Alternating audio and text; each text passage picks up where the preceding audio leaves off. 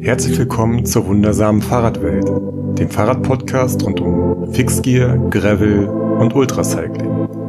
Moderiert und produziert von Johanna Janke. Dies ist ein besonderer Podcast insofern, als dass er gleichzeitig ein Teil des Programmes der digitalen Velo in Hamburg ist und darüber freue ich mich sehr. Heute ist der Tag äh, Bikepacking Fahrradurlaube und so weiter. Und da deswegen auch das Thema. Es geht heute um einen Einstieg ins Thema Bikepacking, darum, dass ihr im Grunde auch einfach losfahren könnt, ohne viel Equipment zu haben.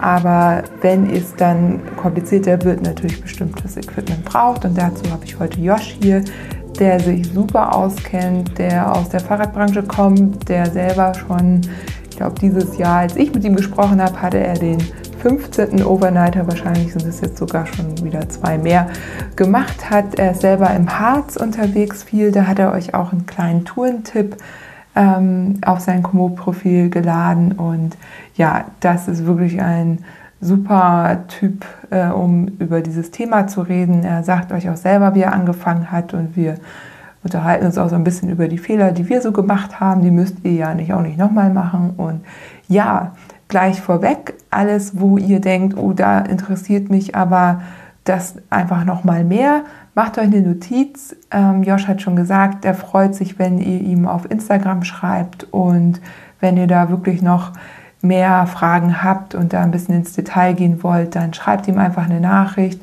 oder kommentiert hier unter dem aktuellen Podcast-Beitrag bei mir auf Instagram oder bei ihm auf Instagram und dann beantworten wir euch die Fragen natürlich auch. Denn das Ganze ist relativ komplex und sehr speziell und ja, wie es so ist, wenn ihr 100 Leute fragt, die Bikepacken gehen, dann machen 100 Leute das auf 100 verschiedene Arten und Weisen und jeder und jede muss da so rausfinden, was für sie ihnen so das Beste ist.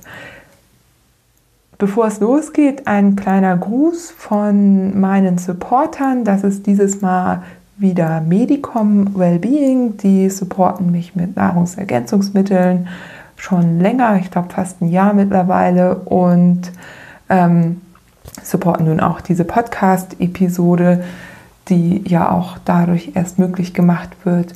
Und da bekommt ihr, wie bei der letzten Bonusfolge, wenn ihr für 15 Euro was bestellt, also wenn ihr ein euch irgendwie mit Proteinpulver eindecken wollt oder B12 oder Vitamin D, was auch immer, könnt ihr da bestellen und ab einem Bestellwert von 15 Euro bekommt ihr mit dem Code Fahrradwelt, den packe ich auch noch mal in die Shownotes, ähm, noch ein veganes Kennenlernen-Paket im Wert von 15 Euro dazu.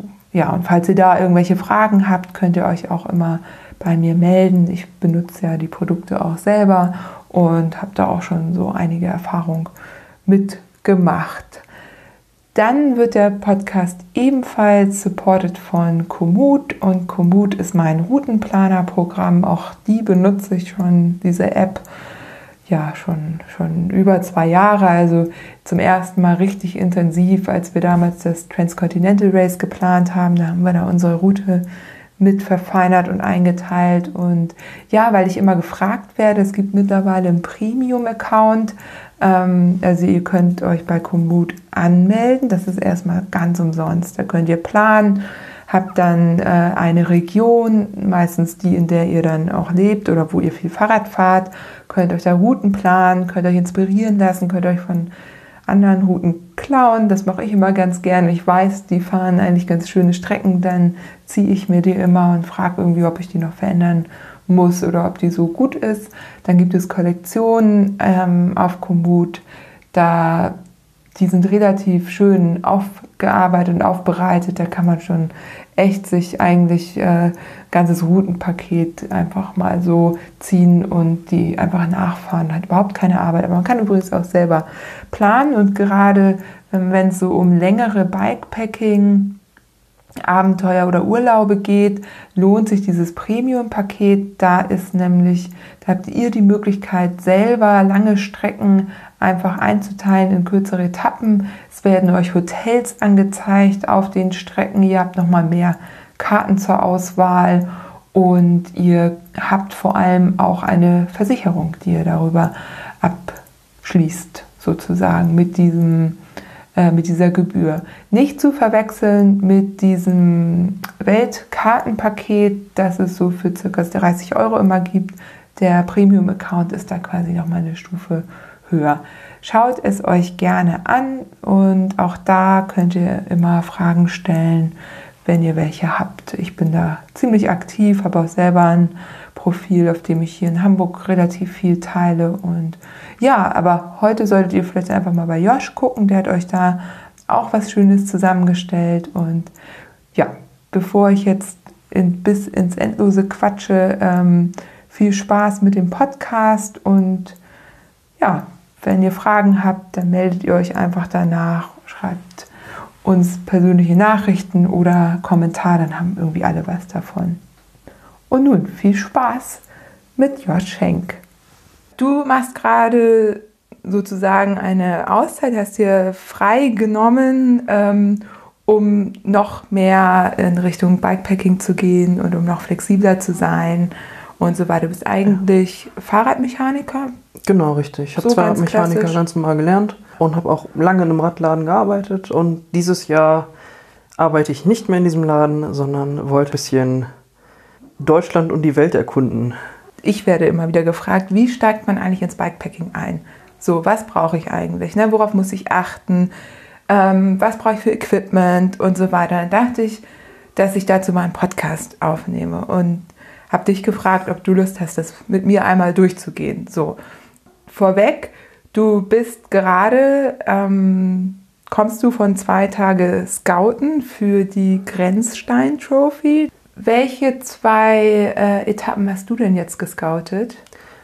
Ich hatte normalerweise immer den Teil von ähm, Besenhausen, das ist in der Höhe von, von Göttingen, bis äh, Walkenried, also einmal durchs ganze Eichsfeld, über, durch den Harz, über den Brocken, dahinter wieder runter und bis dahin. Ähm, das ist auch der Teil, der letzte steile Teil, denn danach wird es relativ flach bis, bis ans Meer hoch. Und dieses Jahr, 2020, hatte ich das erste Mal das, das Teilstück ungefähr von Fulda bis Göttingen.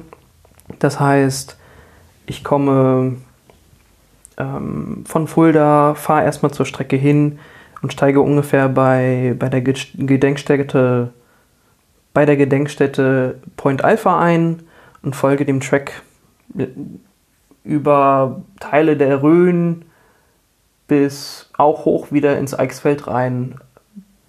Der soll angeblich mit der steilste Teil sein, mit vielen Höhenmetern. Aber dadurch, dass die Anstiege doch relativ lang sind im Vergleich zum oberen Eichsfeld, da wo ich sonst gefahren bin, war für mich doch ganz angenehm. Also ich habe mich auf härteres eingestellt und hatte Glück. Und gab es irgendwelche Überraschungen, irgendwelche Wegstücke, wo du doll umplanen musstest oder war das alles noch? Ja, ich hatte, ein, ich hatte ein Stück, da, da äh, stand es zur Option, ob das, ob das dieses Jahr eingebaut wird. Das war so steil, so ein loser, loses Geröll, dass ich auch gesagt habe, okay, hochschieben mache ich hier mal, kletter hier so halb hoch und dann stehe ich da oben und guck mal, wie es dahinter weitergeht. Dahin, dahinter ging es nicht gut weiter, lagen auch über Bäume, war ein dummes Stück, bin trotzdem durch.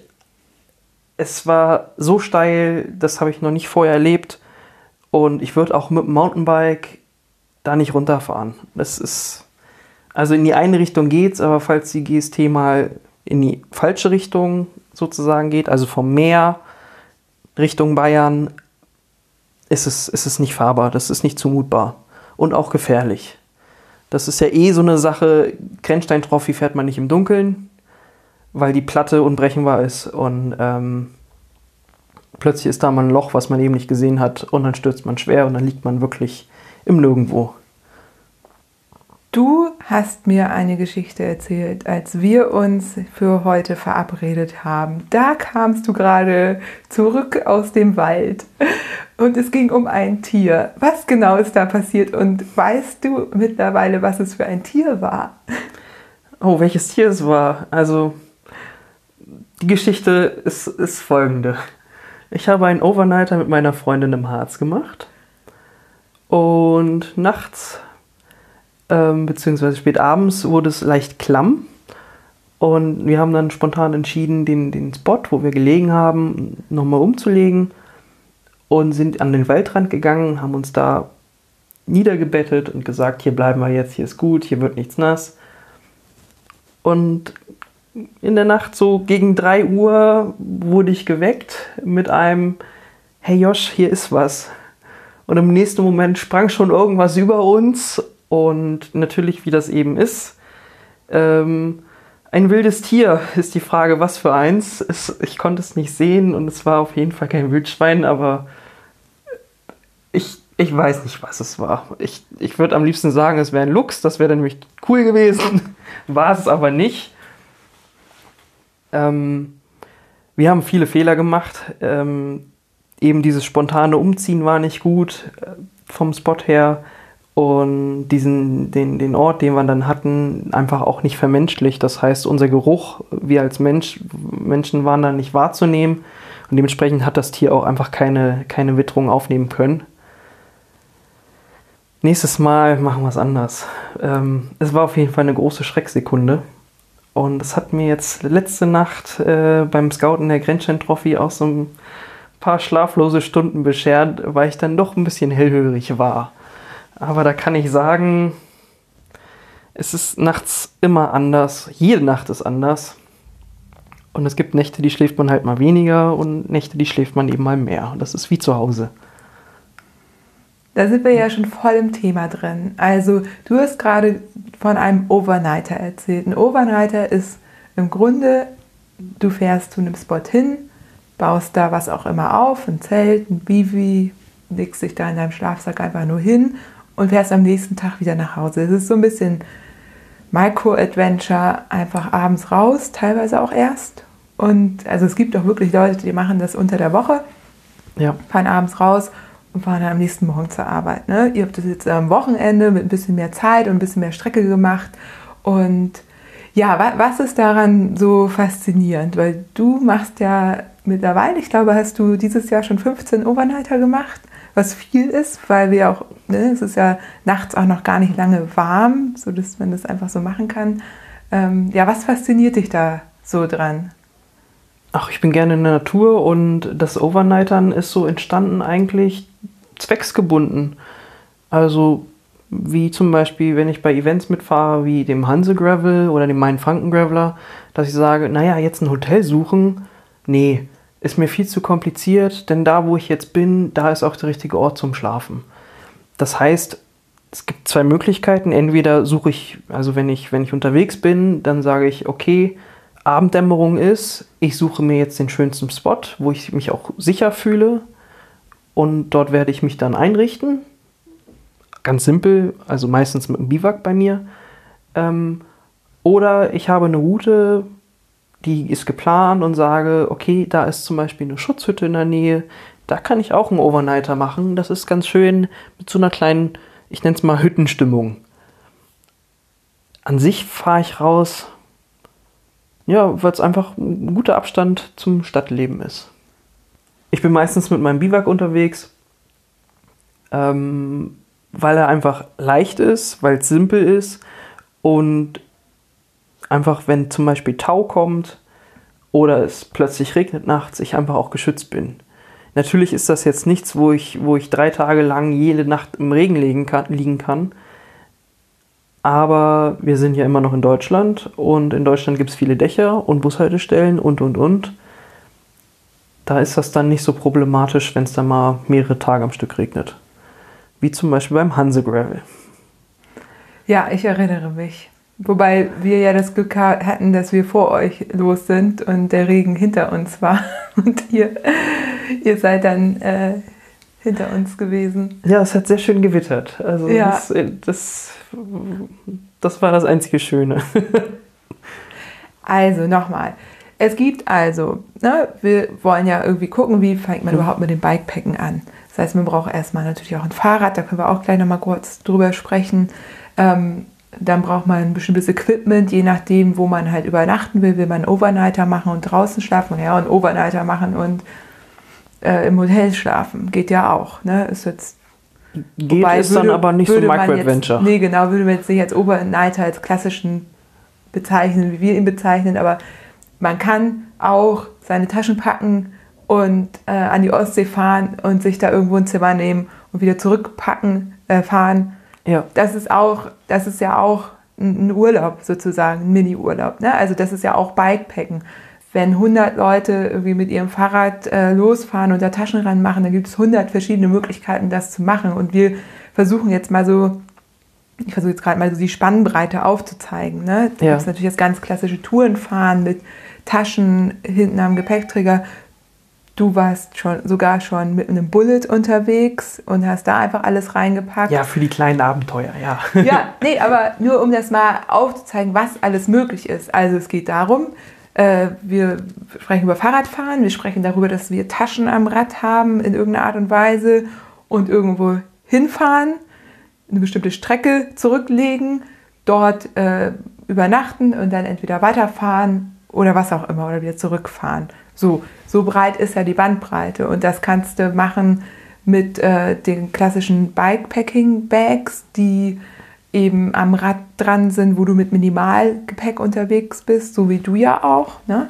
Ja. Und dann eben nur das Bivi dabei hast, kein Zelt mehr. Ein Bivi ist einfach nur ein ganz grob beschrieben, ein Plastiksack, der dich vor Feuchtigkeit schützt und isoliert und dadurch sozusagen Wärme äh, isoliert einfach. Ne? Und drin hast du dann, je nachdem, liegst du dann im Schlafsack oder es gibt, es gibt ja auch äh, bei den Rennen Leute, die haben dann so Downhosen oder so Polyesterhosen einfach nur noch an oder Fließsachen, ja. ne? die haben gar keinen Schlafsack mehr dabei. Also nur um so die Bandbreite mal aufzuzeigen und also am Anfang ist es ja so, dass man eher immer mehr dabei hat, weil man noch nicht so genau weiß, was braucht man eigentlich alles oder was ist wichtig. Dann hat man vielleicht lieber noch mal eine Jacke oder so mehr dabei, bevor man irgendwie nachts friert. Und irgendwann hat man das dann raus und weiß, wie doll man reduzieren kann.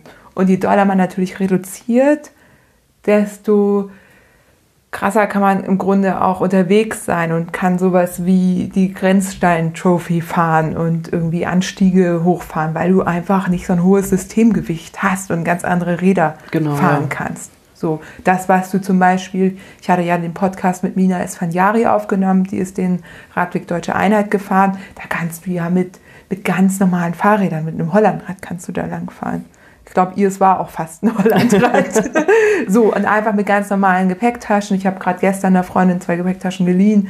Die fährt irgendwie von der Nordsee zur Ostsee dieses Wochenende. Auch ganz entspannt so, ne, also das ist so die Bandbreite, wenn wir irgendwie so vom ja, genau. Radreisen sprechen. Und besonders jetzt, und da gehen wir jetzt auch nochmal besonders drauf ein, ist eben dieses Fahren mit leichtem Gepäck, mit äh, Minimalausrüstung, sage ich jetzt. Mhm. Und man sieht ein Cover mit dir und einer äh, Kaffeekanne drauf, wo sich dann einige fragen werden, hm. Ja, ein bisschen Luxus muss ja sein. Ein bisschen Luxus, genauso wie Andrea sagte, irgendwas völlig Überflüssiges muss man einfach dabei haben. ja, ich versuche es nur hier einzuordnen, weil hier hören auch viele zu, die einfach sagen, vielleicht ähm, einige sind natürlich schon total professionell unterwegs und andere wollen da irgendwie mal reinschnuppern. Und da würde ich jetzt einmal anknüpfen. Wirst du sowas auch gefragt eigentlich? Oder werde nur ich das gefragt? Nee, ich, ich, werde, ich werde meistens äh, bei meinen Instagram-Posts nur gefragt, so, hey, was hast du denn da benutzt oder was hattest du denn mit? Also Schlafsetup-mäßig zum Beispiel. Okay, also deine Follower sind also hm. schon ein Level höher sozusagen. Ne? Ich, ich, weiß es nicht. Ja, viele sind das ja auch. Aber wenn man jetzt so mal ganz basic anfängt, ähm, was braucht man? Also ich, ich habe ja auch irgendwann mal angefangen. Und, erzähl doch mal, wie du angefangen hast. Das wäre doch vielleicht ganz äh, spannend. Ja, äh, relativ simpel. Ich äh, wollte meine Schwester in Hamburg besuchen und äh, das war die Zeit, als das Thema Fixie ja noch oder Fixed Gear fahren noch sehr groß war und das war das Rad, was ich hatte. Also habe ich kurzerhand irgendwie einen Gepäckträger dran geschraubt und noch einen Kumpel motiviert. Und wir haben uns dann mit zwei super billigen Schlafsäcken, einer Isomatte irgendwo ausgeliehen, auf den Weg gemacht und haben es dann geschafft, in eineinhalb Tagen Fixed Gear auf dem Leine Heideradweg nach Hamburg zu fahren. Und die erste Nacht, die ich da draußen verbracht habe mit ihm, war an so einer Scheune, an der es extrem doll gezogen hat. Und die Nacht war nicht gut. Aber ich habe es überlebt. Und Auf dem Rückweg dann wieder zurück von Hamburg nach Göttingen. Gleiches Spiel, nur keine Scheune, sondern in der Bushaltestelle. Und da habe ich gemerkt, okay, es geht. Ich habe zum Glück nicht viel gefroren, weil es war wärmster Sommer. 2014, schon eine Weile her. Aber das waren so meine Anfänge. Und dann das nächste Mal, dass ich wirklich draußen in der Natur geschlafen habe, ähm, das war dann beim Candy Bee Graveler 2017. Und das war eine sehr grauenvolle Nacht, denn es nieselte oder es fing an zu nieseln und es tat sich kein guter Spot auf, sodass ich dann mit einem Bekannten unter einem Bauwagen, so einem einachsigen Bauwagen geschlafen habe. Und es war sehr, sehr kalt. Ich hatte einen Sommerschlafsack mit. Es, äh, bekanntlicherweise ist der Candy Bee Graveler relativ früh im Jahr. Ich habe gefroren. Ich habe sehr gelitten und auch die Nächte danach ähm, waren nicht viel wärmer. Und da habe ich gemerkt, dass es vielleicht an meiner Ausrüstung liegt. Mit mir hat es ja schon ganz gut geklappt. So, daraufhin habe ich dann mich natürlich erkundigt, was haben denn so andere mit? Und ich habe mir letzten Winter erst meinen ersten Winterschlafsack gekauft. Also diesen Sommerschlafsack, den ich da damals schon mit hatte, habe ich weiterhin immer benutzt habe aber mit einem Bivi eben ergänzt, um ein bisschen mehr Temperatur zu behalten und in der Nacht nicht auszukühlen. Und bin damit der Ausrüstung sehr zufrieden, so wie ich sie habe. Also relativ simpel. Inzwischen natürlich eine gute Isomatte, die gut zu, zum Boden isoliert. Ein Bivi äh, mit einem kleinen Gestänge vorne drin und einem Insektenschutz, sodass ich gegen Wind und Nässe und Insekten geschützt bin nachts und Schlafsack dann immer je nachdem, also was für Temperaturen draußen herrschen. Also 0 Grad Schlafsack und ein, ich glaube, einen 8 Grad Schlafsack habe ich. Ach so, zum Anfang ist das ganz einfach. Öffnet zum Beispiel einfach Komoot, also damit plane ich sehr viel. Und dann gucke ich einfach mal so, was in der Umgebung so ist. Und da sind natürlich auch hier und da ein paar Schutzhütten. Und dann nehme ich eben die nächstbeste Schutzhütte, nehme Schlafsack nehme eine Isomatte oder irgendeine Unterlage, meinetwegen auch nur eine Decke, dann wird es halt ein bisschen hart in der Nacht. Und dann lege ich mich da in die Schutzhütte und am nächsten Morgen halt wieder zurück. Und die, die Erfahrung muss man machen und die Nächte werden hart sein und es wird laut sein und man wird Geräusche hören, die man nicht kennt. Aber man gewöhnt sich dran. Also ich schlafe auch nicht jede Nacht mega gut oder ruhig und ich höre immer wieder neue Geräusche, wie jetzt im Harz zum Beispiel. Was äh, einen dann natürlich auch im Moment sehr verunsichert. Und wahrscheinlich habe ich in dem Moment genauso viel Angst gehabt wie das Tier. Wir sind immer noch, immer noch in Deutschland und hier passiert nichts. Ähm, wichtig ist natürlich, wenn man loszieht, um solche Overnighter oder Micro-Adventures zu machen, sich richtig zu verhalten. Also nicht irgendwo sich hinlegen und sagen, hier bleibe ich jetzt und hier ist alles super, sondern du solltest darauf achten, wo liege ich? Sind hier irgendwelche Spuren von Tieren, zum Beispiel Trampelpfade, so kleine, weil dann liegst du genau da, wo du nicht liegen solltest. Du solltest dich auch darüber bewusst machen, wie es rechtlich ist. Darfst du auf dieser Fläche liegen? Ist es rechtlich erlaubt? Und worin schläfst du? Also wenn du ein Zelt aufbaust, was hellrot leuchtet, auf dem nächsten Acker vom Bauern, dann kannst du dir relativ sicher sein, dass der am nächsten Morgen spätestens da steht und sagt, hey, das geht hier nicht. Wo finde ich denn sowas raus? Also, oder kannst du ganz grob sagen, ähm, was absolutes No-Go ist, zum Beispiel Naturschutzgebiete? Ja, Naturschutzgebiet auf jeden Fall nicht. Da hat die Natur Vorrang und da hast du nichts zu suchen. Da gibt es Wanderwege oder, oder freigegebene Wege für auch als Radfahrer. Da darfst du langfahren, aber wenn es dann ums Übernachten geht, hast du nichts in dem Naturschutzgebiet zu suchen. Raus da. Natürlich ist es rechtlich in Deutschland ziemlich schwierig. Zelt ist eigentlich schon das, das Ticket, äh, geweckt zu werden nachts. Das ist immer auffällig. Es ist nicht erlaubt und echt problematisch. Und deswegen bin ich zum Beispiel mit dem Bivi unterwegs. Das heißt, ich suche mir eine Ecke, wo ich niemanden störe, wo ich auch die Natur nicht störe und auch weiß, da kann ich mal eine Nacht sein und am nächsten Morgen nehme ich alles wieder mit und verlasse den Spot genauso, wie er ist. Das heißt, ich nehme auch meinen Müll mit und auch keine Bananenschalen irgendwo liegen lassen oder ähnliches, sondern alles, was ich dahin bringe, nehme ich auch wieder mit, weil der nächste Mülleimer kommt bestimmt und dann kann ich es auch fachgerecht entsorgen. Die Naturschutzgebiete, ja. da habe ich ein Beispiel und zwar gibt es hier in Hamburg ja oder von Hamburg nach Celle, nee, andersrum, von Celle nach Hamburg äh, Schnucki Dasit. Das sind mhm. zwei Tage durch die Heide. Das ist auch Naturschutzgebiet. Und da war das so geregelt worden, das war ja auch ein, ein, mal, ein Gruppenstart. Da gab es einfach einen Campingplatz. Und das ist eben auch mein Tipp, wenn man sich irgendwo im Naturschutzgebiet äh, befindet. Man kann auch auf Campingplätze ausweichen. Ist natürlich was ganz anderes. Ist nicht der klassische Overnighter, wo man dann für sich oder zu zweit im Wald liegt, aber eben die Möglichkeit, wenn man doch im Naturschutzgebiet landet und sich da an die Regeln halten will, dann einfach danach Ausschau halten. Ja, also, ähm, naja, jeder, der jetzt eben loszieht und sagt, ich fahre ein Event mit oder ich möchte gerne mal meine Gegend hier um mein Zuhause herum erkunden, der wird natürlich planen und weil er plant, wird er auch sehen, wo was ist. Das heißt, so ein Naturschutzgebiet, da stolpert man nicht plötzlich drüber und sagt, oh, wusste ich nicht, sondern das ist im, im Regelfall wirklich gut ausgeschildert.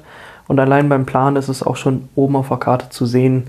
Die werden dann immer schön äh, beschriftet und leicht grau eingerahmt. Sehr gut. Und was hast du noch so für Tipps, also was den Schlafplatz angeht? Du hattest vorhin ja schon erzählt, ihr seid dann nochmal umgezogen, weil ihr zu nah am Wasser lagt, beziehungsweise das eben. Nee, wir waren am Waldrand.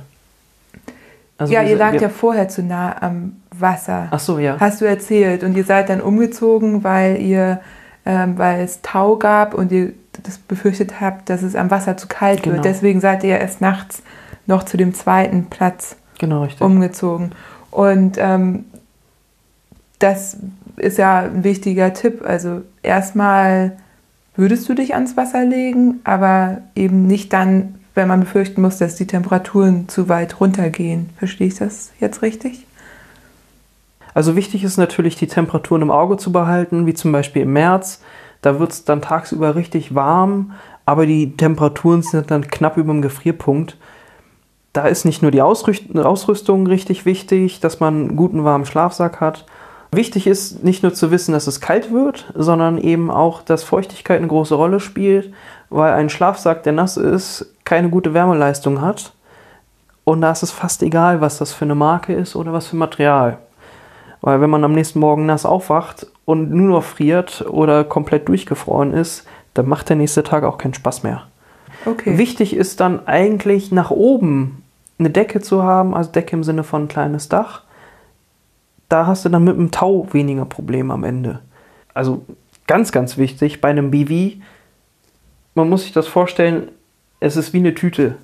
Und eine Tüte, die du im Kopf ziehst, da atmest du nicht lange drin es muss immer irgendwo ein bisschen Durchzug geben und ein bisschen ventilieren und das geht nur, indem er offen gelassen wird. Und deswegen gibt es dann bei meinem zum Beispiel auch so ein, so ein Fliegengitternetz mit drin. Das heißt, die Insekten kommen nicht rein. Manchmal lasse ich ihn auch einfach komplett offen. Und es geht nur darum, den, den so weit wie möglich zu schließen, immer ein bisschen offen zu lassen, wenn es wirklich richtigen Regenguss gibt. Aber eigentlich ist es wie eine zweite Schutzhülle gegen Feuchtigkeit, gegen kühle Luft und natürlich als extra Puffer, um die, die Temperaturleistung von meinem Schlafsack nochmal so ein kleines bisschen zu erhöhen. Ich habe jetzt zum Beispiel bei der Transkimbrika dieses Jahr den auch mitgehabt und auch benutzt. Und ich habe alle drei Nächte in Sheltern übernachtet. Es ging einfach nur um die extra Wärmeleistung und um, um extra Feuchtigkeitsschutz um den Schlafsack, weil ich ja wusste, dass es wichtig ist, bei diesen niedrigen Temperaturen durchgehend trocken zu halten. Wenn man gut kauft, kauft man auch einmal und nicht zweimal, wenn man schlecht kauft.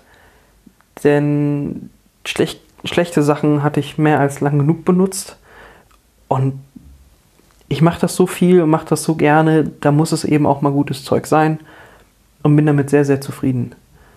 Du hast ja eben gesagt, Transkimbrika kennen die meisten HörerInnen des Podcasts auch, weil Carola ja letztes Jahr da ihren Rennbericht, beziehungsweise ist es ja kein Rennen, aber ihren Bericht vorgelesen hat. Und ähm, das Besondere an der Transkimbrika ist ja, hast du auch schon gesagt, es ist eines der ersten Rennen hier in Deutschland. Äh, nicht Rennen, es ist eines der ersten Events hier im Jahr. Und ja. naja, es fahren, die, ganz viele fahren es auch als Rennen, deswegen. Ja, oder ziehen es durch, also nicht um sich zu betteln, aber man weiß schon am Ende. Ich habe hier ja auch Björn sitzen gehabt, der wusste, ob er der Schnellste war oder nicht. Ja, bin, gegen, ja. gegen Ende bin ich ja auch äh, in, in einen richtig starken Rennmodus verfallen.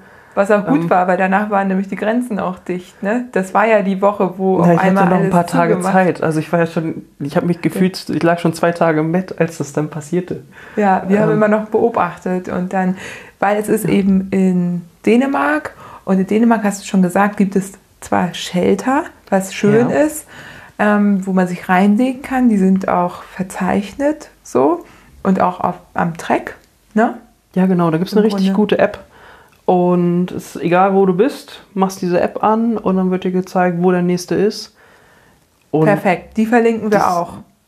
Ja, warum nicht? Trotz allem ist es ein kaltes Rennen, sage ich mal so. Also so Menschen wie ich, die gerne bei schönem Wetter fahren und es warm haben nachts, die fahren die Transkimbrika dann eher im Sommer. Jetzt sprechen wir relativ viel über Events und das hat aber auch einen Grund, weil ich glaube, das merkt man auch, dass eben auch dieser Austausch bei den Events oder dieser Anreiz, sich auf solche Events vorzubereiten, auch eine große Rolle spielt, wenn man in dieses Thema einsteigt. Ne? Also die meisten, gut, nun bewegen wir uns ja auch in der Szene, aber die meisten, die ich so kenne, die nehmen sich was vor, bereiten sich darauf vor, probieren es dann einfach. Vorteil ist halt auch, du startest halt zum Beispiel beim Hanse Gravel mit 150, 200 anderen Leuten und selbst wenn du das alleine fährst, also beim Hanse Gravel ist es ja ganz extrem, da hast du ja schon, schon nach einem halben Tag landest du in irgendeiner kleinen Gruppe und fährst womöglich die ganze Strecke, so war es doch bei euch auch, zusammen zu Ende. Ähm, oder warst du von Anfang an da bei Juliane mit in der Gruppe? Oder? Ach, ähm, nee, beim Hanse Gravel ähm, bin ich mit, mit vielen verschiedensten Leuten gefahren. Okay. Und, und gegen Ende erst ähm, dann mit der Gruppe, wo wir euch dann auch getroffen hatten und dann zusammen nach Polen, nach Stettin rein sind. Also da hat es sehr oft gewechselt. Ähm, das war sehr schön, es hat auch viel Spaß gemacht, immer Leute um sich zu haben und eine Gegend zu erkunden, die man so nicht kennt. Aber es gibt eben auch die Veranstaltung, wo ich dann zwei Tage lang einfach alleine fahre. Es ist eigentlich nie langweilig, weil die Strecke immer fordernd ist. Ja, ich will nur sagen, auch wenn man neu in dem Thema ist äh, und eben auch vielleicht davon profitiert, sich irgendwie mit anderen zusammenzutun ja. oder nicht alleine irgendwo zu schlafen. Ich weiß, dass die dann auch die letzte Nacht oder als es da so geregnet hatte, dann irgendwie in einem Bootshaus im Trockenen untergekommen sind, trocken und warm, so, ne, als kleinere Gruppe und oder so wie du, dass man sagt, man hm. fährt mal eine Weile mit Leuten zusammen und dann ist man wieder alleine. Also es ist auf jeden Fall ein schöner Einstieg und spätestens, wenn das Event dann vorbei ist, hat man auf jeden Fall eine Menge Leute kennengelernt, mit denen man dann vielleicht sogar auch mal los kann und mal ein bisschen ausprobieren kann. Ja, meistens ist es ja schon so, ähm, wenn dann eingeladen wird zum Event, beziehungsweise wenn, wenn klar ist, dass man teilnimmt, dann gibt es oft WhatsApp-Gruppen und da wird sich sehr rege ausgetauscht über welches Fahrrad nehme ich denn jetzt eigentlich? Was für Reifen fahre ich? Was fahren denn die anderen für Fahrräder, Reifen, Schaltungen? Das ganze Programm durch. Und die einen sind da sehr unsicher und, und holen sich da auch Mut und, und gute Tipps für Ausrüstung. Und die anderen geben natürlich auch die Tipps gerne weiter oder sind gar nicht erst in der Gruppe, weil sie alle wissen, was sie wollen oder was sie für ein Setup haben und sind damit sehr glücklich. Aber natürlich bei diesen Events, wenn man sich dann morgens trifft, meistens ist es ja dann noch äh, sehr, sehr kalt und morgens früh, ähm, geht man natürlich durch die Reihen und guckt sich die Räder der anderen an und entdeckt da und hier auch ein paar schöne Detaillösungen, die man dann ähm, zu Hause direkt, direkt kopiert und selber ausprobiert. Ähm, ja. Bisschen Recherche kann man auch, also man kann auch vorher so ein bisschen ja, irgendwie die Blogs durchlesen, Recherche, was andere Leute so dabei hatten. Also Bikepacking.com so. zum Beispiel, die ja. haben mega gute Tipps und wenn es nicht unbedingt der Schlafsack ist, den sie da zeigen, bekommt man dennoch einen guten Eindruck, was denn so ungefähr Stand der Technik ist. Ist ja wie am Rad, wie mit der Schaltung. Schalten tun sie alle. Es muss für einen persönlich aber genau das Richtige sein. Und Beratung ist immer gut. Direkt loslaufen und sich zehn Schlafsäcke online zu kaufen. Ich denke mal, als Normalo merkt man auch nicht direkt den Unterschied. Die sind am Ende doch alle warm. Man sollte sich einfach dann vielleicht auf eine Marke spezialisieren und sagen, damit bin ich glücklich oder mit seinem örtlichen Händler und sagt, ey, da ist die Beratung so top, da kaufe ich auf jeden Fall und da kaufe ich auch immer und da hole ich mir gerne auch mal ein paar Merino-Socken, wenn ich kalte Füße nachts habe. Also Informationen gibt es wie Sand am Meer und das richtige Produkt, das muss jeder für sich selber finden. Wir gehen jetzt mal davon aus, wir machen jetzt hier keine Fahrradberatung, sondern wer hier zuhört, hat auch schon ein Fahrrad. Und weil ansonsten würde ich auch eben, da, das ist nochmal ein ganz neues Feld. Was, wo will hm. ich überhaupt fahren? Da könnte man ja, ist ja wie beim Podcasts Atlas Mountain Race. Zu machen. Genau. Ein Gravelrad oder das Mountainbike, was ja, ist besser? Und alle, genau, alles funktioniert. Ne, das ist ja das, das Ding. Oder, oder einige funktionieren dann doch am Ende nicht, aber die wussten es auch schon vorher, weil hatten aber einfach kein Rad und sind trotzdem da einigermaßen glücklich gewesen. So, ne? Ja.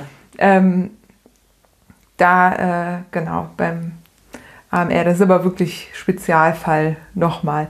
Nun gehen wir mal davon aus, man hat ein Rad und fährt darauf gerne und sitzt gut, weil ja. denkt dran, wenn ihr längere Strecken fahrt, dann soll es auch irgendwie bequem sein. Ihr sollt nicht nach 20 Kilometern schon Nackenschmerzen haben. Ihr solltet irgendwie wissen, wie ihr Schlauch wechselt auf der Fahrt, vielleicht ein Schaltauge dabei haben, weil das ist auch was, was gerne mal durchbrechen kann. Und dann entscheidet ihr euch, ihr wollt vielleicht mal so wie du damals irgendwie von, von Hamburg nach Berlin oder nach Göttingen oder einfach mal so eine Strecke fahren. So, was macht man dann? Dann muss man ja irgendwie Sachen mitnehmen. Und je nachdem, was man mitnehmen möchte, braucht man Taschen am Rad. Und da fängt es dann nämlich an. Dann kann nämlich zum Beispiel eine Übersetzung, hier im Norden ist das alles kein Problem, weil hier geht es einfach nur flach geradeaus. Aber ne, jeder, der schon mal mit seiner Deichübersetzung äh, auf Mallorca war, weiß, dass das äh, anstrengend werden kann. Und so ist es auch, weil man kann ja auch mit dem Rennrad ne, Bikepacking machen. Ja, das äh, kannst jedes du, so, Fahrrad. Dann äh, flache Strecke, kein Problem. Ne, sucht euch gute Taschen aus, denkt dran, jeder Strap am Rahmen ist eine Stelle, wo potenziell sich Sand sammeln kann und den Rahmen aufscheuern kann. Das heißt, klebt die Rahmen ab. Das ist so mein erster Tipp immer, weil es ist einfach total traurig, nach einem tollen äh, Adventure, einer schönen Tour die Taschen abzumachen und auf einmal ist da der Lack abgerubbelt. So, also alle Touchpoints zum äh, Rahmen bitte abkleben mit Isolierband. Wir haben sogar bei den großen Rahmentaschen auch Frischhaltefolie genommen. Super easy. Hast du noch einen Tipp? Nee, es ist eigentlich das, ne? Ach ja, das, ähm, es gibt so, so ähm, Folie aus dem Autotuner-Bereich. Damit habe ich mein Mountainbike komplett, also den, den Hauptrahmen abgeklebt. Jede Reibstelle von der Tasche ist so völlig egal, weil ich weiß, es passiert nichts. Wiederum habe ich aber auch andere Räder, wo ich einfach nichts abgeklebt habe, wo jeder einzelne Kratzer, jede einzelne Scheuerspur zu sehen ist, auch von den Schaltzügen. Das heißt, vorne Lenkertasche dran mag zwar ganz gut aussehen und gut halten, aber achtet auch darauf, dass die Züge am Rahmen anders liegen als sonst. Weil dann reibt man sich auch gerne mal mit ein bisschen Sand beim Hanse Gravel den Carbonrahmen auf. Also ihr lernt gerade aus unseren Fehlern. ich habe das auch alles schon gehabt. Also ne, ist halt total ärgerlich. Naja, also Rahmen abkleben. Ihr habt euch irgendwie schöne Taschen geliehen vielleicht auch erstmal. Also ich verleihe halt auch total gerne ähm, ja, Taschen. Das müssen gar nicht die Super Pro Custom Benu Bags sein. Leiht euch einfach Taschen, guckt, ob euch das Spaß macht. Und so das erste, was man eben super easy auch und ohne viel kaputt zu machen ans Rad bekommt, ist eine sogenannte Arschrakete, also die große Seatpack. Wir nennen die, nennt ihr ja. die auch so? Wir nennen die alle äh, Wie Arschrakete. Arschrakete ja. hat sich etabliert. Ist super aerodynamisch und hat je nachdem, äh, welche Größe ihr da nehmt, zwischen 8 und 20 Liter Fassungsvermögen. Ja, wichtig, wichtig ist natürlich zu gucken, welche Rahmengröße fährt man selber. Denn die Arschrakete ist natürlich sehr ausladend nach hinten und manchmal reicht der Platz zum Reifen nicht aus.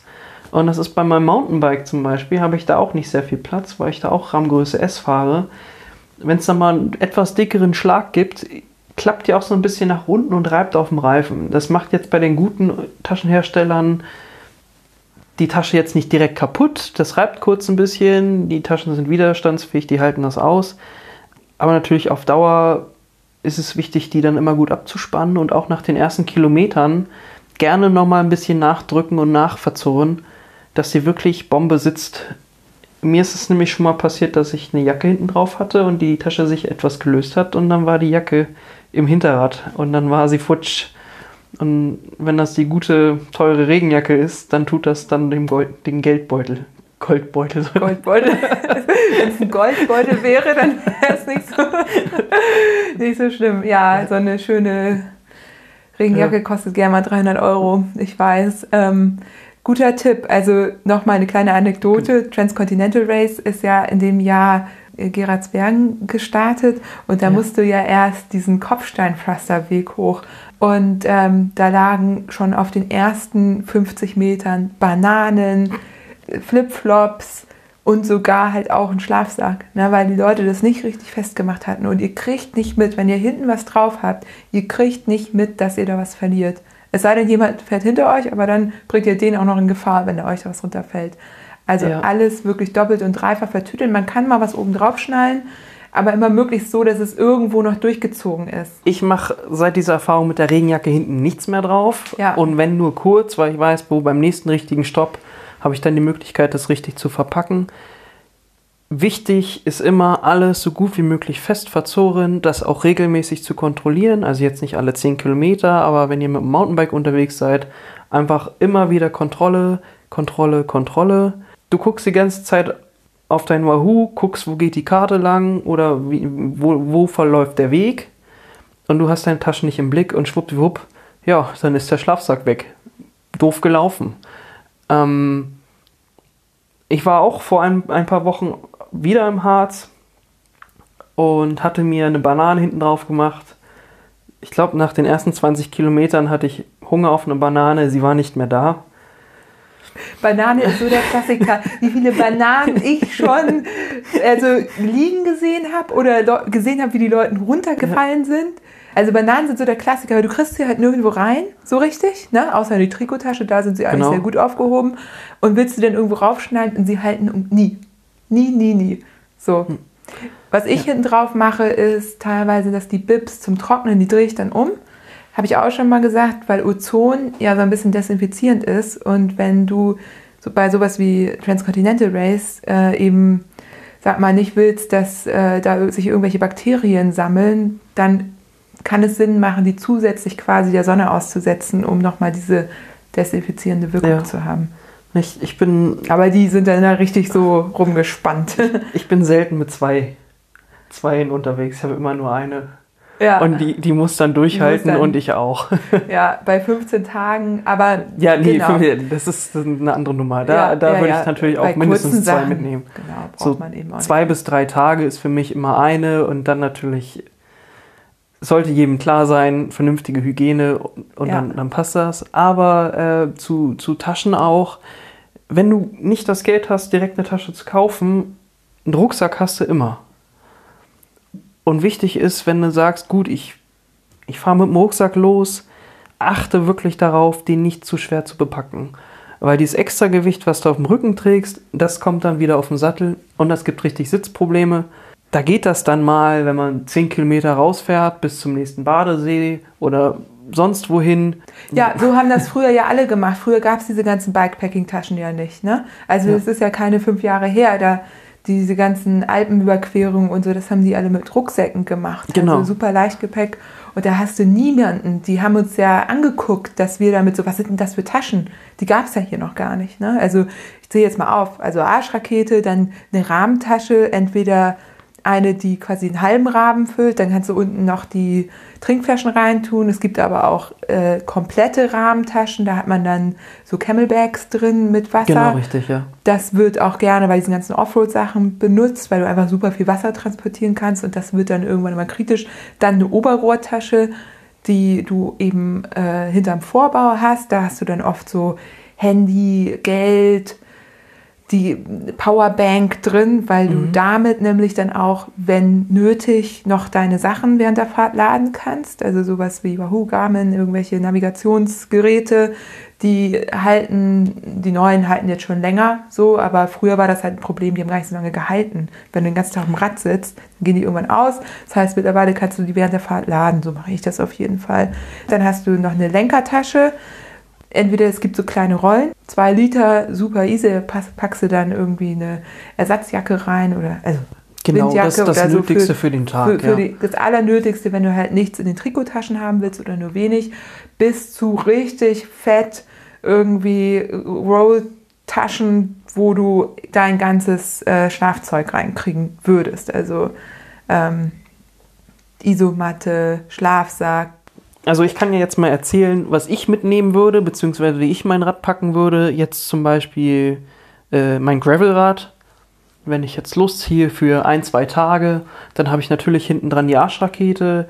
Da drin ist die Regenhose, eine Regenjacke, mein Schlafsack sowie Ersatzklamotten. Das heißt, je nachdem, was für Temperaturen draußen herrschen, manchmal vielleicht noch eine extra Bib und vielleicht nochmal ein extra Trikot, je nachdem. Aber das ist so das, was ich da einpacke. Vorne in die Rolle, an die, in die Lenkertasche packe ich meistens mein, mein Bivi, eine Unterlage noch, also wie eine dünne Decke letztendlich, die ich überall hinlegen kann und auch keine Probleme hat mit, mit feuchtem Boden. Und natürlich meine Isomatte. In die Oberrohrtasche packe ich meistens nur Müsli-Riegel. Einfach Essen ist wichtig mache ich leider eh viel zu wenig beim Radfahren. Aber ich habe ich hab immer was mit und es bleibt immer etwas über. Es spricht für mich, dass ich viel Essen kaufe und wenig davon konsumiere unterwegs. Meine, meine Food Pouch hat eigentlich gar nichts mit Food zu tun, weil da steckt eigentlich immer eine Kamera drin. Also entweder ist es die Digitalkamera oder die GoPro, immer schnell griffbereit. Und im Rahmendreieck in der Tasche oder, oder also im Rahmendreieck habe ich entweder eine ganz füllende Tasche oder eine halbfüllende. Die halbfüllende ist dann eben mit Flaschen unten dran. Und da drin habe ich dann Werkzeug, Schläuche, Tubeless Repair Zeug wie, wie ähm, die kleinen Darts oder Tubeless Milch, nochmal eine extra Flasche. Man weiß ja nie, was passieren kann. Hauptsache, nicht liegen bleiben und dann meistens noch ein bisschen Verpflegung, halt das schwere Zeug, dass ich das versuche, so, so niedrig wie möglich an den Rahmen zu packen. Manchmal dann, wie zum Beispiel zum Scouten der GST, dann die große Tasche, wo ich dann wirklich einfach nur die große Trinkblase reinpacke, die fest bei mir drei Liter. Das sind natürlich drei Kilo, die ich extra da hochschiebe oder wo hochfahren muss. Aber dadurch, dass ich so abgelegen bin, muss ich dann mich auch nicht jede, jede Minute darum scheren, wo ist der nächste Supermarkt. Und mit dem Essen komme ich dann meistens auch irgendwie hin. Ja, vorne an die Gabel manchmal dann, dann wirklich doch das Bivi dran und die Isomatte, wenn ich dann noch keine Lenker Lenkerrolle benutze. Also links und rechts dann jeweils. Und am Unterrohr gibt es unten diesen kleinen äh, Flaschenhalter da habe ich dann mein Werkzeug drin, Kabelbinder, Flicken und, und, und. Dass, wenn ich einen Platten habe und es wirklich hart auf hart kommt, dass ich die einfach da unten rausziehe und mein Werkzeug direkt habe und das vor mir verstreuen kann auf dem Weg und erstmal das Loch suchen kann, äh, wenn mein Tubeless-Setup versagt hat, zum Beispiel. Das ist auch äh, etwas, äh, was ich gestern erst wieder gemerkt habe, dass gar nicht so viele Leute tubeless unterwegs sind. Und ja, es mag zwar kompliziert sein, aber es ist wirklich eine Bereicherung. Besonders bleibt man wirklich selten liegen und jedes Mal, wenn ich die Tubeless Milch bei mir erneuere, wie viel Dorn ich aus dem Reifen ziehe, ist es unglaublich, dass der da eigentlich noch dicht gehalten hat. Ja, aber soweit zu meinem Taschensetup. ich packe so gut es geht einfach, leicht und nie, nie zu viel, aber immer so, dass ich sage, falls es kalt wird, dass ich nicht frieren muss.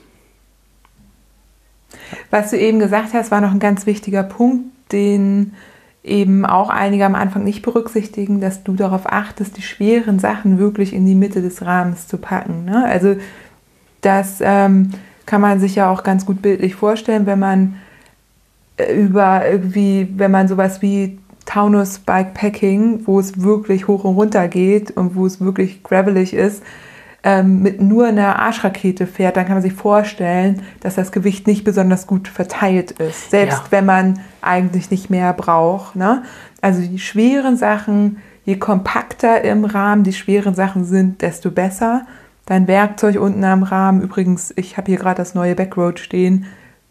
Also, ne, das alte war ja auch schon toll, aber das hat jetzt eben die ganzen Möglichkeiten, unten noch einen extra ähm, Getränkehalter ranzumachen und so. Also freue mich gerade total, weil ich musste nämlich nach meinem Werkzeug immer wühlen. Das hatte ich hinten drin und das nervt, ne? Also da musst du, wenn du Platten hast, erstmal auspacken. Ah, so. Da kriege ich auch immer einen Anfall. Ja, ja, und wenn du es da unten drin hast, holst du einfach die Dose raus und zack. So, Tubeless finde ich auch super. Habe ich mit dem Rad auch vor. Erstmal läuft es noch so ganz gut. Gerade Offroad, weil man eben mit weniger Reifendruck fährt, ist es genial. Du kriegst, so wie du sagst, eben diese ganzen kleinen Dorndinger, ähm, kleine spitze Steinchen und so weiter, das ist alles überhaupt kein Problem. Auch die zum Beispiel Snakebites, das Problem hast du da nicht. So Allerdings muss ich dazu sagen, ich mache es dann, wenn ich damit richtig äh, komfortabel bin, wenn ich das einfach auch das Setup selber einmal gemacht habe. Du bist nun Profi. Ja, genau. Ne? Also ich, muss man ja auch dazu ich sagen. Ich weiß, wie es geht und ja. ich habe es vor, vor vielen Jahren schon gelernt. Und natürlich ist es immer wieder mal eine Herausforderung, so jeden Reifen auf der Felge dicht zu kriegen. Aber sobald es einmal gesessen hat und man den Tonus richtig beachtet, das regelmäßig zu erneuern, das kostet nicht die Welt. Und die Vorteile, die man dadurch hat, sind so immens groß, dass ich bei jedem Rad da drauf setze und nachdem ich beim Holy Gravel auf der, auf der langen Strecke letztes Jahr im November so viele Platten hatte mit Schläuchen und wirklich viel Stress deswegen, ähm, habe ich, hab ich mich dazu entschlossen, nichts, nichts mehr äh, mit Schlauch zu fahren, außer das Rennrad. Das ist, und, und das Rad, was auf der Rolle ist. das, das hat Schlauchreifen. ja. Ja, super. Ich, ich bin auch schon Typless gefahren, ne? Aber ähm, das ist ja. ein ganz tolles Fahrgefühl. Ja. Und natürlich de, der Schwerpunkt, das Handling des Rades, das verändert sich auf jeden Fall. Die ganzen Taschen hängen da dran. Es wird sich anders fahren. Und du solltest dich auf jeden Fall damit vertraut machen das vorher auch schon mal bepackt, eine Proberunde zu fahren. Also jetzt nicht sagen, gut, ich packe das Rad und morgen, morgen fahre ich Hanse Gravel, Holy Gravel, mein Franken Graveler oder was auch immer und dann gucke ich mal, sondern mach dich mit deinem Setup vertraut, Rad bepackt hinstellen, Zeit stoppen und gucken, wie lange brauche ich, um mein Lager aufzuschlagen, um alles aufzubauen und auch zu gucken, wie lange brauche ich, um das Ganze wieder abzubauen. Denn nichts ist wichtiger, zu wissen, wie lange man dafür braucht, wenn der nächste Regenschauer kommt. Oder genau andersrum, nicht wenn er kommt, sondern du liegst im Regen und sagst, gut, jetzt muss ich das alles nass zusammenpacken. Wie lange stehe ich jetzt im Regen? Das sind Dinge, natürlich ist das äh, auf Effizienz getrimmt. Das ist dann eben mein Ding auch, dass ich sage, ich muss das genau wissen und dann bin ich damit vertraut und dann ist es gut. Das ist dann meine Anwendung. Aber auf blind losfahren und einfach machen, das wird nur Probleme geben. Natürlich wird man daraus lernen. Aber es geht auch besser und es geht auch rosiger, so nenne ich es mal. Was ich da auch vorhin mit den Höhenmetern schon angesprochen habe, ihr müsst dann auch gucken, was ihr für eine Übersetzung fahrt. Ne? Also wenn hier, wie gesagt, im Norden ist überhaupt kein Problem. Im Zweifel schiebt man mal ein Stück. Aber wenn man irgendwo Tuscany Trail oder ne, den Main-Franken-Gravel, das sind alles Höhenmeter. Und wenn ihr da mit einer ganz normalen Standardübersetzung fahrt, dann kommt ihr da keinen Meter weit, weil das einfach zu steil ist dafür. So. Hast du da einen Tipp? Was, was würdest du zum Beispiel bei meinem Frankengraveler Franken. mein Franken Graveler. Oh Gott, MFG. MFG. Ja, jetzt weiß ich, warum die jetzt alle mal abkürzen. was hast du da, was bist du da gefahren? Ich habe die Übersetzung nicht geändert. Ich bin genau die gleiche Übersetzung gefahren, die ich beim Hanse Gravel auch gefahren bin.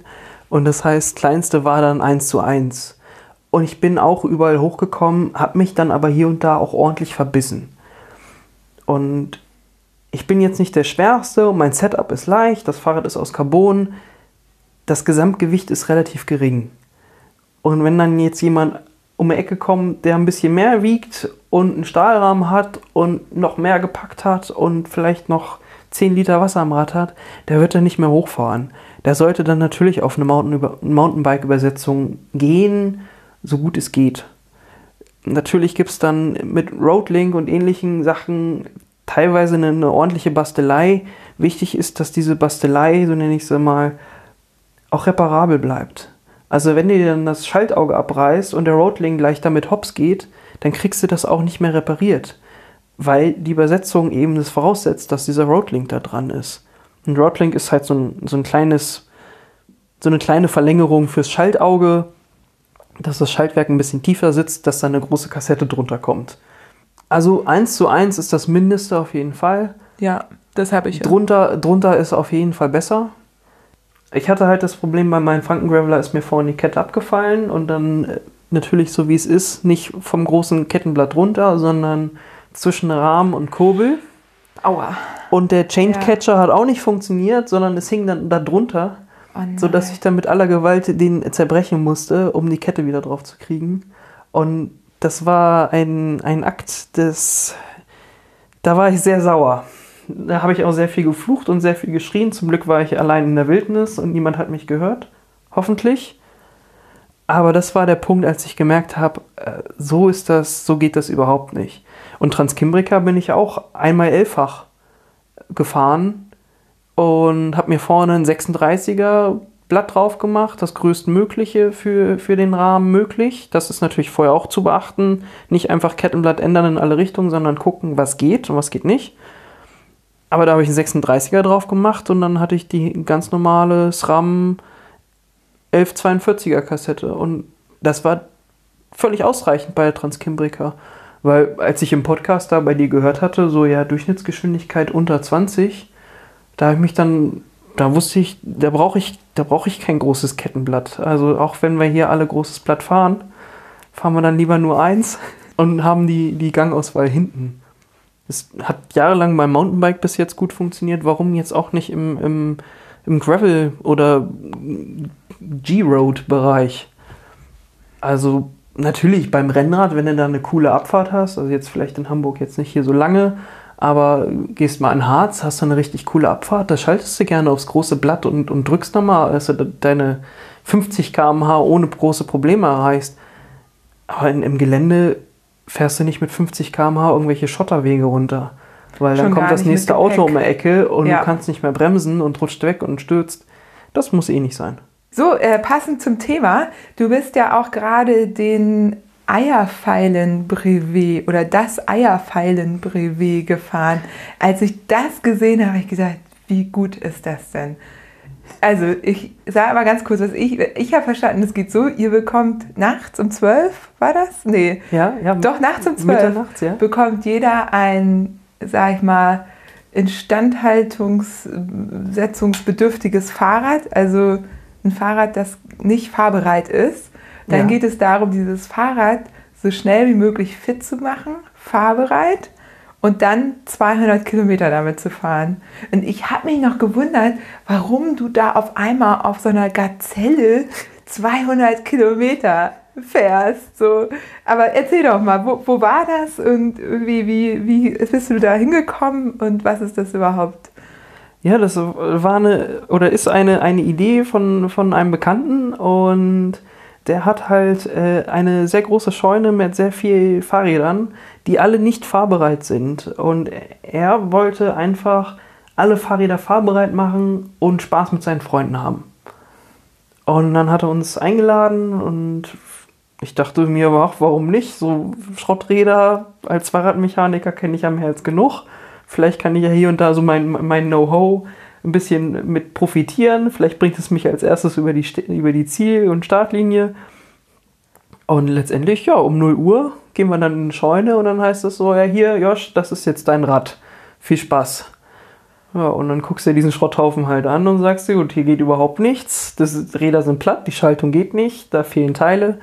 Und dann fängt man an, also sofort zu schrauben. Das, das Werkzeug, er musste alles selber mitbringen. Ersatzteile gibt es da zu, zu Genüge von anderen Rädern, aber so gängigste Sachen wie Schläuche, ein bisschen Draht zum Tüddeln. Ähm, und dann bist du da und musst dieses Fahrrad fahrtauglich kriegen, so dass du sagst, gut, damit komme ich gut durch den Tag auf Straße und gravelartigen Wegen. Und war dann zweieinhalb Stunden später fertig, habe die Schaltung repariert, habe zwei gebrauchte Reifen draufgezogen, Schläuche neu gemacht, die Bremse komplett neu instand setzen müssen mit neuem Zug und neuen Hebel und Bremsbelege nochmal von einem anderen Rad gemopst.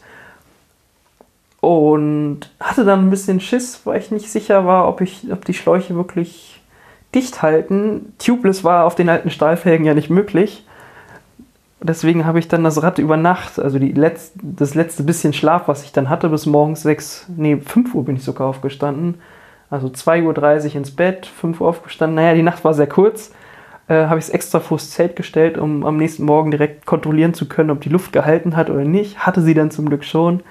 Und dann war um 6 Uhr Start und dann ging es durchs Wendland mit, mit ein paar Freunden. Und eine unglaublich coole Strecke, zum Glück sehr flach.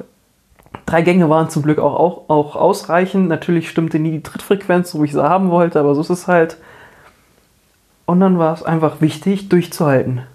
Durchzuhalten, also auf dem Rad durchzuhalten, durchzuhalten, zu sitzen, zu lenken, auf dem Rad zu bleiben, nicht vom Rad zu fallen. Und unglaublich schöne Gegend, hat echt Spaß gemacht. Und tatsächlich hat mein Rad auch gut durchgehalten. Ich hatte keine Defekte. So ein paar meiner Freunde hat es dann leider äh, schlecht erwischt. Also der eine hatte einen Speichenbruch, der, beim nächsten äh, ist der Reifen von der Stahlfelge gerutscht, weil die schon so demoliert war, dass der Reifen nicht drauf halten wollte. Und dann gab es einmal einen lauten Knall. Das war dann aber zum Glück fünf Kilometer vom Ziel, also nach 195 Kilometern. Und dann war eh alles egal. Und dann ist er die letzten fünf Kilometer auf der Stahlfelge gefahren was natürlich auf diesem schwierigen Kopfsteinpflaster da manchmal ordentlichen Lärm erzeugt, dass die Leute an Straßenrennern dann doch schon gucken und denken so, was ist denn da los? Aber es, es hat mir auch gezeigt, ich kann sowas fahren, ich, ich halte sowas durch und aus. Natürlich hatte ich hier und da Schmerzen. Ich, ich konnte am nächsten Tag noch sitzen, aber es war nicht sehr angenehm. Das Knie hat auch ein bisschen wehgetan. Man muss dazu sagen, ich hatte auch keine Clickies an. Also ich hatte meine normalen Straßenschuhe und auch meine normalen Straßenklamotten. Das heißt, die, die, die Jeans hatte ich an und ein T-Shirt. Das, als ob ich nur zum Bäcker fahre. So, so war ich ungefähr gekleidet. Aber natürlich mit Ersatzteilen hinten im Körbchen drin, mit Werkzeug und ja, im Ziel war ich heilfroh, dass ich es überstanden habe und, und habe gemerkt, es muss nicht ein High-End-Rad sein, womit ich Spaß haben kann, sondern es reicht auch eine sogenannte Eierpfeile, um 200 Kilometer zu fahren. Und mit einem knapp über 21er Schnitt war das dann auch gar nicht so schlecht vom Tempo her. Total gut. Und ich finde, da schließt sich dann auch wieder der, der Kreis. Ne? Ich meine, wir sitzen hier neben zwei High-End-Rädern und du selber fährst auch unglaublich gute Räder. Ähm, aber das Rad, das du hast, ist das beste Rad, das du haben kannst. Es ist wirklich nicht wichtig, wie gut das Rad ist und äh, ob es jetzt High-End Klamotten sind oder High-End Overnighter Stuff wie Schlafsack, Biwaksack und und und, sondern wenn du es ganz simpel nimmst, Schlafsack und eine Decke und auf die nächste Wiese. So, natürlich alle Regeln sind zu beachten und das, das ist im Vordergrund und verärger niemanden und geh gut mit deiner Natur um und deiner Umgebung. Aber das Abenteuer ruft. Und was, also du, du verpasst was, wenn du zu Hause bleibst. So, und wenn die Nacht nur kurz war, dann hast du trotzdem mehr als genug darüber zu erzählen und darüber zu lachen. In diesem Sinne, du verlinkst noch einen Overnighter, beziehungsweise ich verlinke einen Overnighter, den du bei Komoot eingestellt hast, ne? Ja, genau. Ich verlinke dein Komoot-Profil, da hast du ja auch vielleicht irgendwann mal ein paar Kollektionen oder so. Ähm, generell muss man sagen, ist das mit den Spots so eine Sache. Da muss man eben selber auch so ein bisschen gucken, wo man so die Spots Ja, genau. findet. Aber Also- einen hast du jetzt mal rausgesucht, Die- den, Genau, den eine Tour in Harz, die ich gemacht habe, das Ja. war auch so ganz spontan geplant mit Komoot. Das war wirklich so in zwei Stunden äh, aus den Fingern getippt und los. Und ähm, mit den Spots natürlich behalte die ich für mich im, im Göttinger Bereich. Die, die werde ich jetzt nicht öffentlich stellen. Aber jeder kann die Plattform ja benutzen, Komoot, und sich da selber was raussuchen. Empfehlungen gibt es da mehr als genug. Und äh, Schutzhütten sind da überall. bei mir, ich mache mir da ein bisschen Spaß draus, auch eben viel zu sammeln, weil ich ja auch oft gefragt werde hier in Hamburg, ob ich schöne Touren habe und dann kann ich halt einfach auf Mm, Hier die Kollektion, raus, ja, ja. ist halt so, was für eine Länge, du, da ist dann alles drin, irgendwie meine Best of Hamburg oder ich habe jetzt in Search of Gravel und ich habe jetzt eine neue Kollektion angefangen in Search of Höhenmeter. Versuche ich hier in Hamburg ein paar Höhenmeter Immer der gleiche Berg aus verschiedenen Himmelsrichtungen. Genau, so ungefähr oder mehrmals hoch und runter. Es ist eine Herausforderung, aber das mag ich ja auch und ich finde es einfach super praktisch. So, und gerade wenn man am Anfang ist und eben keine Strecken kennt, ich weiß halt noch, wie es bei uns damals war, du musstest eigentlich mit jemandem zusammen losfahren, um überhaupt Strecken zu kennen. Also als ich angefangen habe, hatten wir auch noch keine Garments oder Wahoos oder so. Ich fing halt an, einfach immer hier und da links und rechts abzubiegen, um zu gucken, so was ist denn da, wie geht's denn da so weiter. Natürlich, wenn du dann die richtige Bereifung hast, ist das überhaupt kein Problem mehr. Manchmal endet der Weg, manchmal kommst du wo raus, wo du denkst, ah, hier war ich auch schon mal, ganz nett, aber nicht nochmal. Ähm, mit Komoot ist das dann wirklich doch relativ simpel, das Ganze zu überblicken. Und ich, ich entdecke auch immer noch neue Ecken. Ja, schön. Dann, ähm, ich werde das natürlich auch verfolgen und ähm, gucken, wie das sich alles so entwickelt bei dir. Bin Ja. sehr gespannt. Ja, ich, ich werde auf jeden Fall immer auf dem Rad so anzutreffen sein. Und falls ihr jetzt Bock bekommen habt, ich habe mich nochmal hingesetzt und ein wenig recherchiert und geschaut, wie der aktuelle Stand bei den Bikepacking, Gravel und Ultra-Events in Deutschland jetzt ist. Und es sieht folgendermaßen aus. Das Taunus Bikepacking, das Anfang September geplant ist, findet auch nach wie vor so statt. Wahrscheinlich dann mit einem gestaffelten Start, je nachdem, wie dann die Regeln sind und was sinnvoll ist. Dann findet der Eifel Graveler statt, also nicht als Event, sondern als äh, ja, im Grunde auch Event. Also man bekommt den Track und kann den fahren und macht dann Hashtag auf Instagram oder so. Und es wird dann äh, verfolgt, wer da so unterwegs ist. Ich habe da auch schon ein bisschen geguckt. Das macht großen Spaß, das irgendwie zu beobachten. Dann Bohemian Border Bash, darüber haben wir auch schon gesprochen. Alles immer in dem Podcast mit Juliane, in dem es um die Gravel-Events ging. Der findet auch nach wie vor statt. Ähm, da freue ich mich auch drauf. Ich hoffe, das äh, wird nicht noch abgesagt, aber aktuell sieht es wirklich gut aus. Dann das Maurice äh, Brocco 400, eins meiner Lieblingsevents, findet nicht so statt wie geplant als gemeinsames Gruppenevent, sondern als Selbstversorgerfahrt mit Checkpoints, an denen man dann stempelt. Und ja, hat es ordentlich in sich dieses Jahr mit 5000 Höhenmetern auf 400 Kilometern. Das Maurice Brocco feiert seinen fünften Geburtstag und ich glaube, das hat so ein bisschen was damit zu tun. Dann die Bikepacking Trans Germany, da wurde so ein bisschen die Strecke verändert, dass der Trek halt in Deutschland bleibt und nicht über die tschechische Grenze geht. Findet auch statt. Start ist am 5.7. Die kann man aber auch äh, jederzeit fahren ähm, als Individual Time Trial. Und ich habe gesehen, da sind auch schon einige unterwegs und einige jetzt schon fleißig am Planen. Das scheint ein Ausweichrennen äh, oder ein Ausweichevent von vielen zu sein dieses Jahr. Also äh, freue ich mich darauf, das so ein bisschen zu beobachten. Start ist in Basel und Finish äh, am Kap Arkona auf Rügen. Dann gibt es auch ein neues Event und zwar heißt das selbst eingebrockt Bremen Brocken Bremen. Das findet auch im Selbstversorgermodus statt. Vom Juni bis August habt ihr Zeit und könnt diese 500 Kilometer fahren und den Trek dann einreichen. Also ihr meldet euch an, fahrt den Trek und müsst den in, innerhalb von 24 Stunden fahren, wenn ihr in die Wertung eingehen wollt. Da gibt es auch ein paar Preise zu gewinnen. Es gibt eine äh, Frauenwertung, es gibt eine Open-Wertung, es gibt eine Bergwertung. Da kommt ihr rein, wenn ihr das innerhalb von 24 Stunden schafft. Das ist eine Ansage. Ähm, der Brocken ist ja schließlich auch ein Berg. Ähm, wenn ihr äh, sagt, ihr habt da keinen Bock drauf, euch so zu stressen, dann könnt ihr auch um die Punktewertung kämpfen. Und da dürft ihr maximal zweimal übernachten. Ihr habt also drei Tage und zwei Nächte Zeit, äh, die Strecke zu fahren. Das ist, denke ich, durchaus machbar und also auch entspannt durchaus machbar.